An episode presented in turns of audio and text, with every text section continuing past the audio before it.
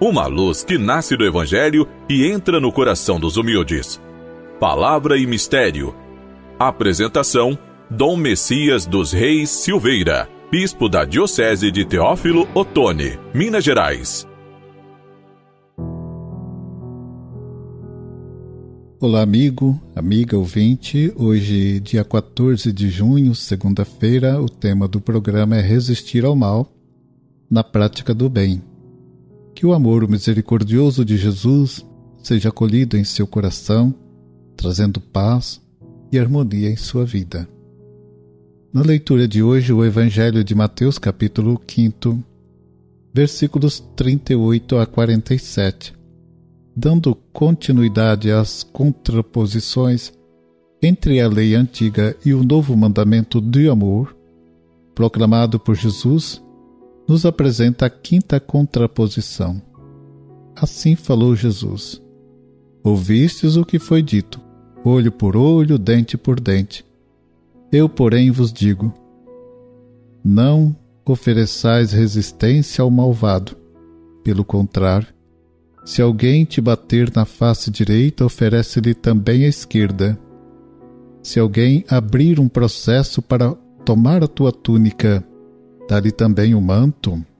Se alguém te forçar a acompanhá-lo por um quilômetro, caminha dois com ele.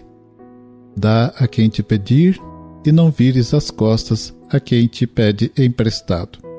O princípio do olho por olho e dente por dente, conhecido como lei de Talião, com seu caráter jurídico, gera uma espiral de violência esta lei típica de um culto ao espírito vingativo e cruel fundamentava a violência comum praticada por Israel contra os povos da terra de Canaã e os povos vizinhos, considerados inimigos, o que persiste até hoje contra os palestinos. Jesus substitui o que foi dito pela revelação de seu amor através de sua prática e de suas palavras. Na quinta contraposição, Jesus remove o mau espírito de vingança pela prática da bem-aventurança, da mansidão. O não resistir ao malvado não significa submissão passiva ao mal que se propaga. Trata-se de não resistir violentamente. Entende-se que a proposta é a resistência não violenta ativa.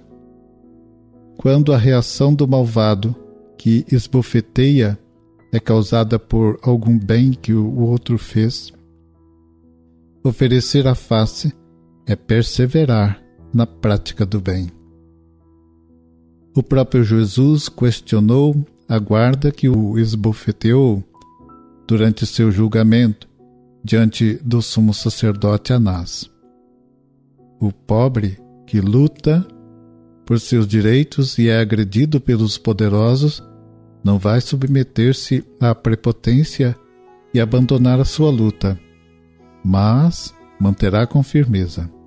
Pela resistência ativa não violenta, abrimos caminhos denunciando o mal e mobilizando-nos solidariamente na construção da justiça e da paz.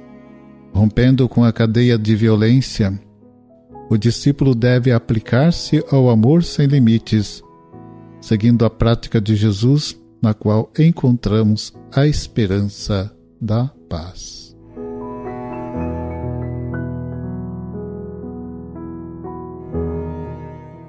Ó oh Deus, sede compassivo para com o vosso povo, e não falte vossa ajuda nesta vida aos que lutam pela vida eterna por Cristo nosso Senhor. Abençoe-vos o Deus Todo-Poderoso, Pai, Filho e Espírito Santo. Amém.